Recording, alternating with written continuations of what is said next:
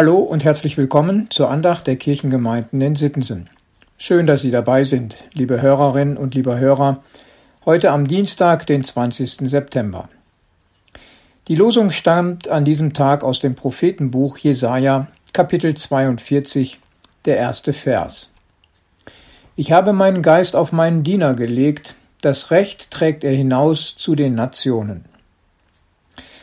Liebe Hörerinnen und liebe Hörer, dieser Vers stammt aus dem ersten von insgesamt vier sogenannten Gottesknechtsliedern.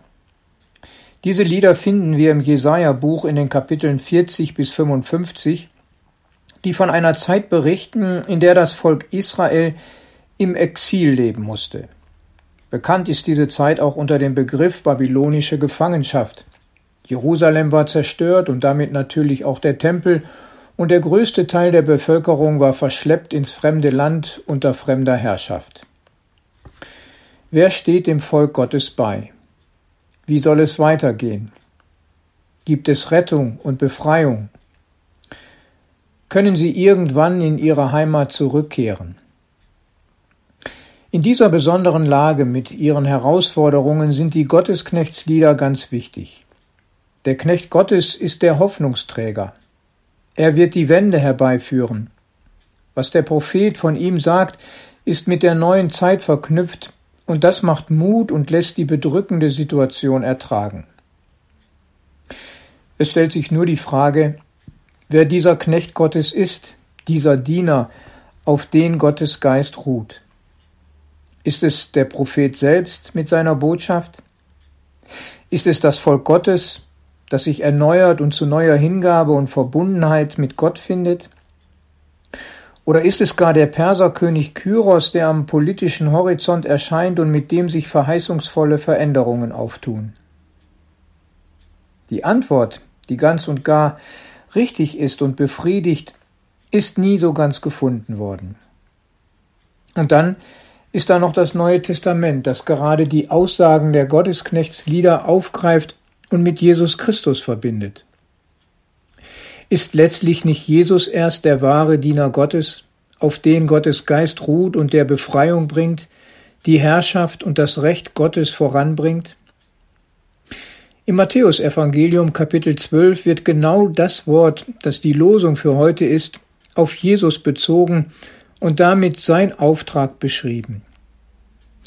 Und der Lehrtext, der die Losung an diesem Tag heute ergänzt, geht noch weiter und bezieht die Menschen mit ein, die Jesus folgen, seine Jünger sind und seine Gemeinde bilden. Sie sollen so leben und können es letztlich auch nicht anders, als es der Herrschaft Gottes entspricht, die Jesus verkündigt, die Jesus lebt und aufbaut. Markus 10, die Verse 42 bis 43. Ihr wisst, die als Herrscher gelten, halten ihre Völker nieder und ihre Mächtigen tun ihnen Gewalt an. Aber so ist es unter euch nicht, sondern wer groß sein will unter euch, der soll euer Diener sein. Es ist der Apostel Paulus, der in einer seiner Predigten in Antiochia und dann nochmal im Brief an seinen Mitarbeiter Timotheus, 2. Timotheus 2, auch wie selbstverständlich die als Diener Gottes anspricht, die sich Jesus anschließen und dann Christen nennen. Er zieht ganz klar diese Linie, die beim Gottesknechtslied im Prophetenbuch Jesaja beginnt, über Jesus Christus bis zu uns heute führt. Der Auftrag ist derselbe und die Zurüstung und Ausstattung durch Gott genauso.